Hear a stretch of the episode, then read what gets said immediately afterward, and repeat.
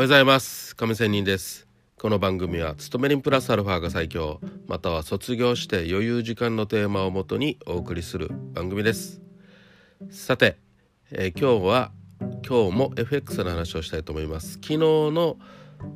えー、配信がちょっと好評だったので少し拡大して話をしたいと思います。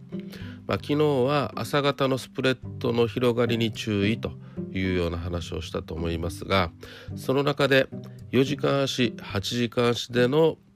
まあトレードというところを話をしたので今日はテーマ4時間足8時間足の重要性という話をしたいと思います。さあ皆さん FX トレードをする時に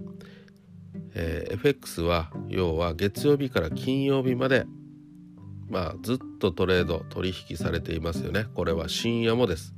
これは日本時間の深夜もね。もう世界中でずっと取引されていますのでということなんですがさあその中でとりあえず冷やしというものがありますよね。まあ、この冷やしのね考え方ずっと私考えてたことがありまして、まあ、日本人にとってはって言いましょうか。日本人にとっては日本時間での朝からえー、っと日本時間での日をまたいで、まあ、朝方って言いましょうか。そんな感じで日本のこの証券取引所ではその冷やしというものがその時間での冷やしが決まりますが例えばこれは日本日本主体であって海外ではそれぞれの国で冷やしっていうのが違いますよね。言い方変えれば。うん、でね、えー、特に日本時間で私が決めている時間軸としては東京時間は朝方8時から夕方4時まで。これ日本時間で話をしています。で欧州時間は日本時間で夕方4時から深夜の12時までが欧州時間。で入浴時間は深夜の12時から朝方日本時間の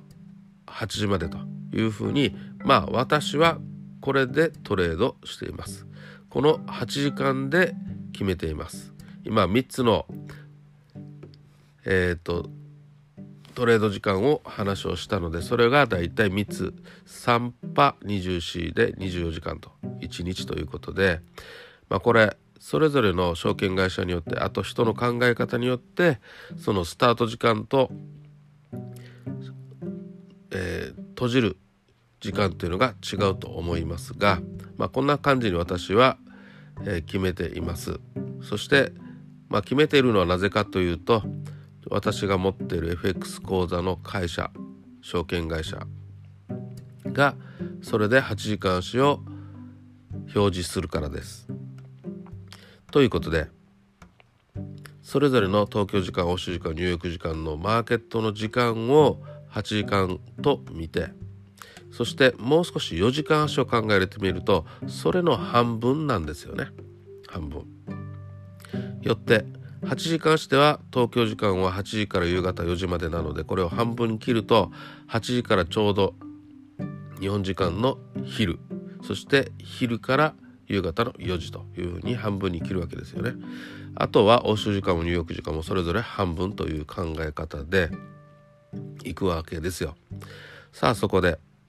8時間足でのトレードが基本でいいよなっていう話なんですけどもだいたい東京時間は9時から3時まで株式は行われますよね。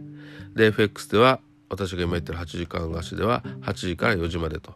ちょうどカバーしている時間帯ということでこの時間帯で取引する際にね4時間足でトレードするのか8時間足でトレードするのかというのは今言った感覚で4時間足はちょうど8時間足の半分なのでその時にローソク足が例えば東京時間の前半4時間足で陽線がついたならね、まあ、必ずではないんですけど例えば8時間足でも陽線がつく可能性が多いと。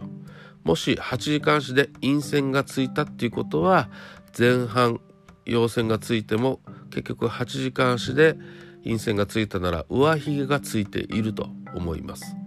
まあそんな感じで、え順張りにするのか、ね、ちょうどその4時間足の切り替わりで逆張りをするのかというようなことになるわけなので自分はどういう順張り思考でトレードするのか逆張り思考でトレードするのかではまた全然違うわけですよ。でおすすめは基本は順張りです。でもここで高値掴みをするのが怖くて順張りができないということが起こり得ると思います。よってここで、えー、順張りができない人できる人っていうのが出てくるわけですね。思わずその4時間足でやっていくと後半に逆張りをしてしまうという考え方も別にありではあります。だって上髭がつく可能性もあるわけなんで。さあそこであなたはどの手法を選びますかというところにもつながっていきます。このトレードというのはやっぱり自分は順張りトレードなのか逆張りトレードなのかでも全然結果は変わってきますしポジションを取るタイミングというのも変わってきますしでこのポジションを取るタイミングっていうのが非常に重要なことになりますのでこの話をしてるわけです。これは欧州時間入浴時間も同じように8時間足と4時間足でそういう風な考え方をすればどのポイントで自分はポジションを取ったらいいのかというところにもつながっていくと思います。ということで今日は4時間足8時間足の重要性という話をしてみました。それではまた明日。See you!